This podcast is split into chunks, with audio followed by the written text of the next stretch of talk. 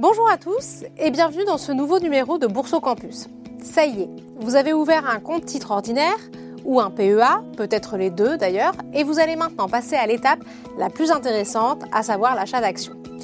Pour ce faire, vous allez devoir suivre une feuille de route bien précise afin de réaliser votre sélection de titres. Première chose, vous devez déterminer un budget que vous souhaitez consacrer à vos investissements boursiers. Il vous est évidemment fortement conseillé de ne pas toucher à votre épargne de précaution. Soyez donc raisonnable, si vous êtes dans le rouge chaque mois, ce n'est peut-être pas le moment de dépenser son salaire en actions Hermès. Recherchez donc des titres en adéquation avec vos capacités financières. Vous allez devoir également déterminer votre profil d'investisseur. Certains parmi vous accepteront une prise de risque importante en misant sur des valeurs qui ont un fort potentiel de croissance. D'autres préféreront au contraire jouer la carte de la prudence avec des entreprises historiques, connues et reconnues dans leur secteur et qui offrent un rendement plus modéré. Une fois ces deux éléments essentiels clarifiés, vous allez rechercher des valeurs relatives au secteur auquel vous êtes le plus sensible. Si par exemple vous êtes un fin connaisseur de l'industrie de l'automobile ou de l'agroalimentaire, peut-être est-il plus prudent de vous orienter vers des sociétés dont vous maîtrisez l'écosystème. Vous comprendrez mieux comment l'entreprise génère de la croissance, préserve ses marges et se positionne face à la concurrence, bref, quel est son business model? Vous allez dans un second temps déterminer l'univers géographique des sociétés cotées qui vous séduisent. Peut-être que la tech américaine vous fait rêver, mais peut-être aussi est-il plus prudent dans un premier temps, et a fortiori si vous ne maîtrisez pas la langue de Shakespeare, de commencer par des entreprises françaises ou européennes dans l'industrie. Il est plus simple sans doute de comprendre qu'une entreprise est spécialisée dans le BTP que dans le cloud. Une fois ces éléments fondamentaux établis, une question essentielle devra vous animer.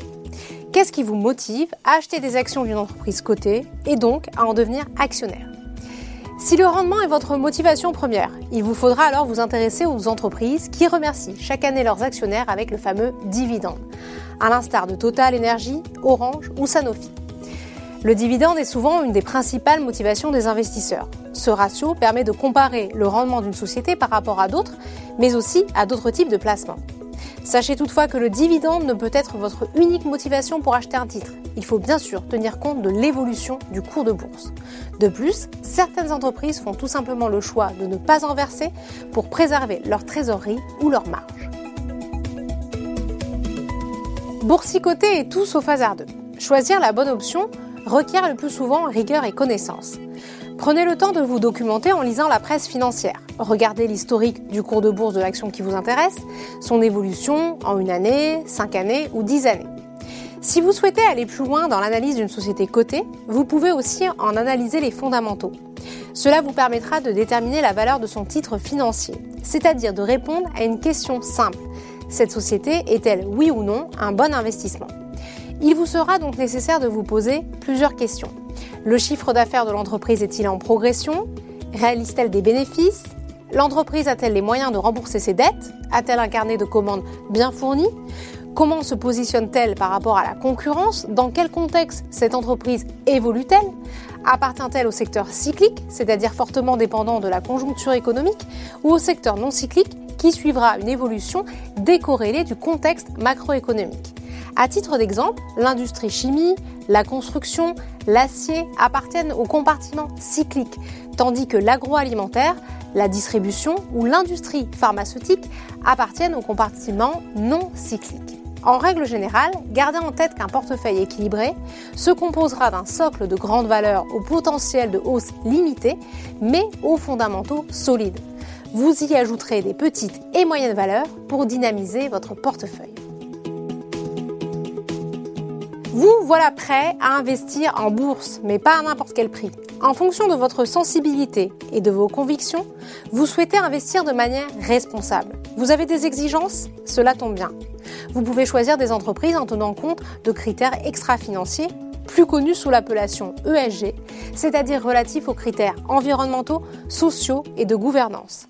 Par exemple, telle ou telle entreprise contribue-t-elle aux enjeux environnementaux? Œuvre-t-elle pour une parité réelle au sein de ses instances décisionnelles?